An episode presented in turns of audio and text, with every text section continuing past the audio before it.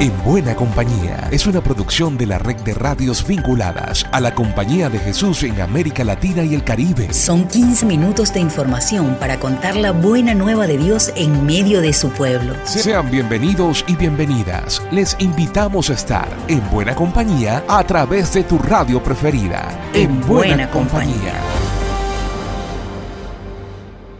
Hermanas y hermanos de América Latina y el Caribe, estamos de nuevo con todos ustedes en buena compañía. Reciban un abrazo y arrancamos con este contenido a su servicio. Esta es la palabra oportuna de Francisco.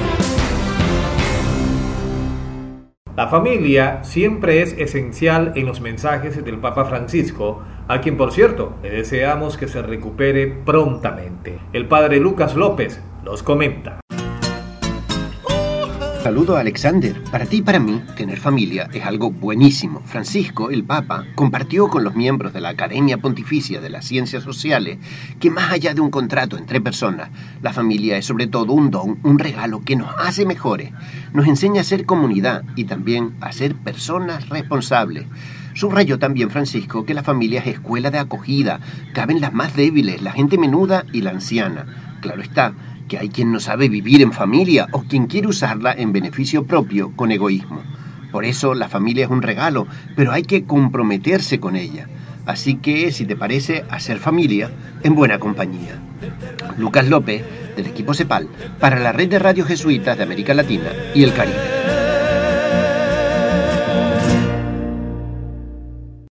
Ecología, espiritualidad, pueblos indígenas, dignidad de la mujer, derechos humanos, justicia, ciudadanía. De todo esto hablamos en buena compañía. En México, la violencia también está afectando seriamente a niños y jóvenes. Desde el sistema de educación jesuita rechazan esta ola que llena de dolor a la sociedad mexicana. Escuchemos este reporte desde Radio Ibero de León. México enfrenta una grave crisis en materia de derechos humanos y una creciente violencia que impacta a toda la sociedad, y en particular a quienes se encuentran en condición de mayor riesgo, como las infancias, juventudes, mujeres, personas en condición de pobreza y excluidas por diversos motivos. Las instituciones de educación superior del sistema universitario jesuita hemos manifestado y compartido nuestra preocupación por los recientes eventos que en este contexto han impactado a jóvenes estudiantes de diversas instituciones de educación superior y a sus familias. Los homicidios de Luis Armando González, Usías Israel García y Ernesto Ramiro Mendil, estudiantes de la Universidad de Zacatecas, y de Ángel Yael Ignacio Rangel, miembro de la comunidad estudiantil de la Universidad de Guanajuato, así como las lesiones que han atentado contra la integridad física y emocional de Edith Alejandra Carrillo, integrante de esa misma universidad. Estos últimos acontecimientos, perpetrados de forma desproporcionada e ilegal por miembros de la Guardia Nacional. De igual forma, como parte de la comunidad ibero, nos hemos sumado al sentimiento de agravio contra la familia de José Antonio Sosa Álvarez, egresado de la Universidad Iberoamericana León, quien en este clima de terror fue asesinado en días recientes en Celaya, Guanajuato, su ciudad de residencia. Una vez más, reiteramos nuestra desaprobación por la militarización del país, toda vez que, como lo hemos manifestado en diversas oportunidades, la misma agrava las violaciones a derechos humanos, poniendo en riesgo a toda la población. Desde la solidaridad con las víctimas, es nuestra exigencia un trato digno para ellas, sus familias y comunidades, así como investigaciones diligentes y efectivas que aseguren la no impunidad, acceso a verdad y justicia, de la mano con una estrategia integral para garantizar la no repetición de estos graves eventos. Más de 40 radios, oficinas de comunicación, estamos contigo, estamos en buena compañía.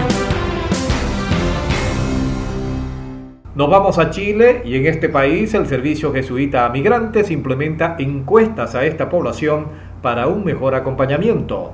Ingrid Riederer con el informe. Hasta el 31 de mayo de 2022 se puede participar de la primera consulta ciudadana a la población migrante y refugiada residente en Chile para conocer sus percepciones y experiencias sobre la nueva ley de migración y extranjería. Esta es una iniciativa del Observatorio de Migraciones y Movilidad Humana, proyecto que se lanzó en el mes de abril y que busca monitorear la implementación de esta nueva ley de migración y extranjería, tomando por un lado la evidencia científica y por otro la participación activa de la comunidad migrante y refugiada que habita en el país. Todos y todas pueden participar y es totalmente anónima y confidencial, ya que lo que se responda nunca será asociado al nombre. Esta se realiza de manera online y no quita más de 5 minutos. Además, quienes respondan esta consulta tendrán la opción de recibir orientación y toda la información que necesiten respecto de la nueva política migratoria. Para responder la encuesta se debe ingresar a www.observatoriomigraciones.cl. Escuchamos a Valesca Ureta, directora del Servicio Jesuita Migrantes en Chile. Otra gran tarea es generar insumos que empujen el tan necesario encuentro entre la sociedad receptora chilena y las comunidades migrantes para que vayamos erradicando el racismo y aprendiendo a convivir en la interculturalidad enriqueciéndonos como personas desde la más pura humanidad. Todos estos desafíos que enfrentamos se pueden convertir en caminos posibles. El Observatorio de Migraciones y Movilidad Humana es un proyecto del Servicio Jesuita Migrantes, junto a la Universidad de Santiago de Chile, Universidad Alberto Hurtado y Universidad Arturo Prat. Cuenta con el patrocinio del Alto Comisionado de Naciones Unidas para los Refugiados en Chile y la Embajada de Francia en Chile. A su vez, se ejecuta en alianza con la Coordinadora Nacional de Inmigrantes, la Asociación de Venezolanos en Chile e Infomigra. Desde la provincia chilena de la Compañía de Jesús informó Ingrid Riederer. A esta hora tenemos contacto con... Gracias Ingrid. Y el contacto a esta hora es con Diana Tantalián con las noticias de la CEPAL. Muchas gracias Alexander.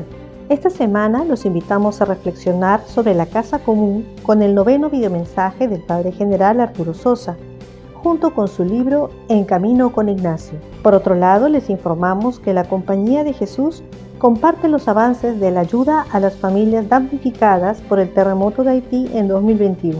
Y también recordamos la vida del padre Stan Swami, defensor de los más pobres en India y fallecido en prisión injustamente. En su 85 aniversario, la Iglesia del país le ha rendido diversos homenajes. Todo esto y mucho más lo podrán encontrar en nuestra web jesuitas.lat. Informó para ustedes Diana Tantaleán del equipo CEPAL. Una nota especial en buena compañía. La Asociación Latinoamericana de Comunicación Popular, ALER, celebró su Asamblea General recientemente que incluyó la elección de su nueva junta directiva. Luis Sánchez, director del Instituto Radiofónico Fe y Alegría de Venezuela, nos presenta esta crónica. En el marco de los 50 años de la Asociación Latinoamericana de Educación y Comunicación Popular, ALER, se realizó en la ciudad de Quito el seminario Desafíos de la Educación y la Comunicación Popular en la Era Digital. Durante esta jornada se abordaron los siguientes temas los desafíos de la educación y la comunicación popular frente a la convergencia digital, la construcción de nuevas narrativas con enfoque de género, la comunicación un derecho imprescindible para el desarrollo sostenible y finalmente la comunicación e innovación en los pueblos originarios. Luego se dio inicio a la decimasexta Asamblea General Ordinaria de ALER, donde más de 45 emisoras de radio y centros de producción radiofónica provenientes de Argentina, Colombia, Bolivia, Ecuador, Perú, El Salvador, Guatemala, Honduras, México, Perú, Paraguay, República Dominicana, Costa Rica y Venezuela, durante tres días dialogaron y eligieron la nueva junta directiva de ALER que quedó conformada por el padre Miguel Gullón de Radio Seibo, República Dominicana, Ana Cristina Cabral de Radio Encuentro, Argentina, Yolani Pérez de Radio Progreso, Honduras, Walter Cup de la Federación Guatemalteca de Escuelas Radiofónicas, FEGER, y Jorge Guachamín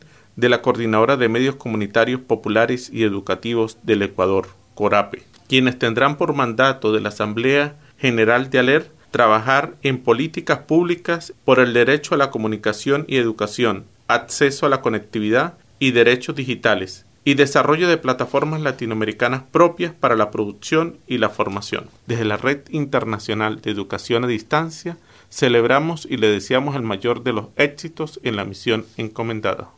Una buena compañía es un siempre, una expresión de cercanía y solidaridad. Y así es como somos en la red de radios jesuitas. Con ustedes siempre estamos en buena compañía. Volvemos a México y es para escuchar a Narce Santibáñez sobre la visita guiada al Museo del Padre Miguel Agustín Pro. Visita guiada al Museo del Padre Pro y Parroquia de la Sagrada Familia en México. Luego de dos años de pandemia, la Parroquia de la Sagrada Familia y el Museo del Beato Miguel Agustín Pro Juárez, espacios ubicados en el centro de la Ciudad de México, vuelven a las visitas guiadas el último domingo de cada mes. Aquí se comparte la historia, el arte, la cultura y la fe de la Compañía de Jesús. Las visitas guiadas están abiertas a todo el público y la próxima será el 29 de mayo. Por su parte, el Museo del Padre Pro se encuentra abierto de martes a domingo, en donde religiosos, laicos, laicas y jóvenes comunican la fe en Cristo y la devoción a nuestro mártir mexicano. El museo destaca la frase que dijo Miguel Pro antes de ser fusilado en 1927. ¡Viva Cristo Rey! Si te interesa obtener información, sigue las páginas de Facebook Padre Pro SJ y Parroquia de la Sagrada Familia Jesuitas. Reportó Narcis Santibáñez de la Compañía de Jesús en México para el programa En Buena Compañía.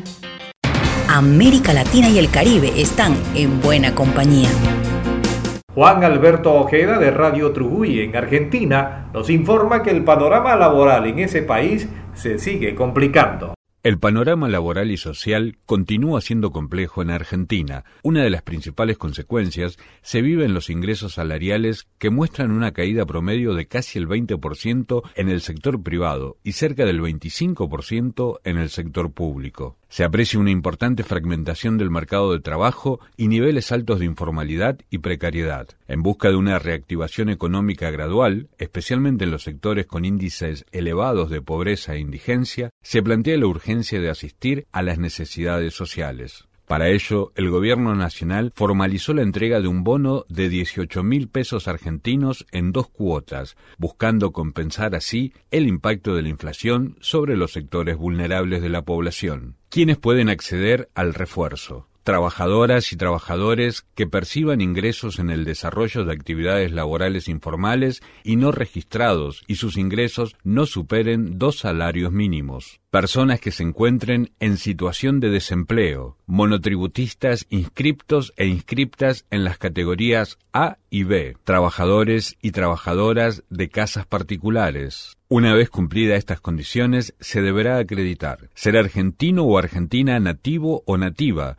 por opción o naturalizado o naturalizada y residente en el país o extranjero o extranjera con una residencia legal no inferior a dos años anteriores, tener entre 18 y 64 años. El proceso de inscripción ya comenzó hace una semana y continuará abierto hasta el próximo 7 de mayo. El gobierno está llevando adelante esta medida que se encuentra inserta dentro del programa económico que se ha trazado y considera fundamental para que la Argentina pueda mantener la recuperación y atacar el problema de la inflación. Informó Juan Alberto Ojeda desde FM Trujuy para En Buena Compañía.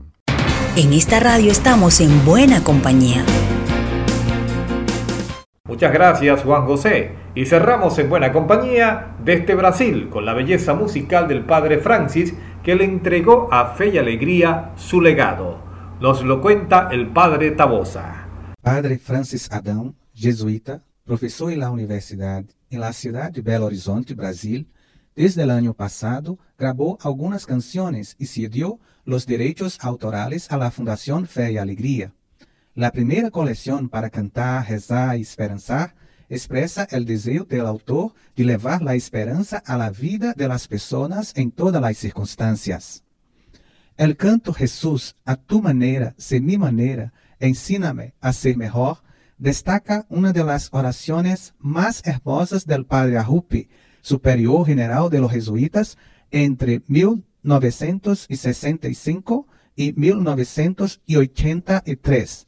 De hecho, aprender el modo de ser de Jesús es un rasgo llamativo de fe y alegría que hace resonar la palabra del Maestro, dejad que los niños vengan a mí. En esta segunda colección de canciones, el Padre Francis dedicó una canción a los niños de fe y alegría, luego de visitar el centro social y hablar con los educadores. Durante la grabación, el Padre Francis invitó a un grupo de niños de fe y alegría, organizó un coro y cantó con ellos. Voy con fe y alegría, no camino solo, Aprendo a tener esperanza. Somos fe y alegría, un encuentro amistoso para los que quieren soñar. Das raízes da história vem transformação. Aprendizes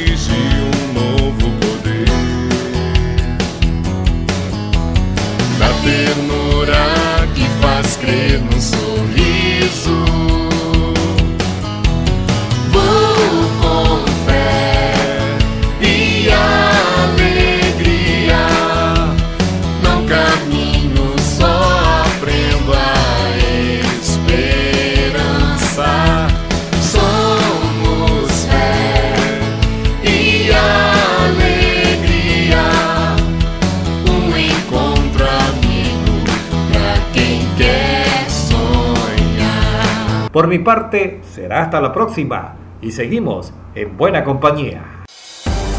Llegamos al final por esta ocasión. La invitación es para la próxima semana para que sigamos en buena compañía. Una producción de la red de radios jesuitas de América Latina y el Caribe. En, buena, compañía.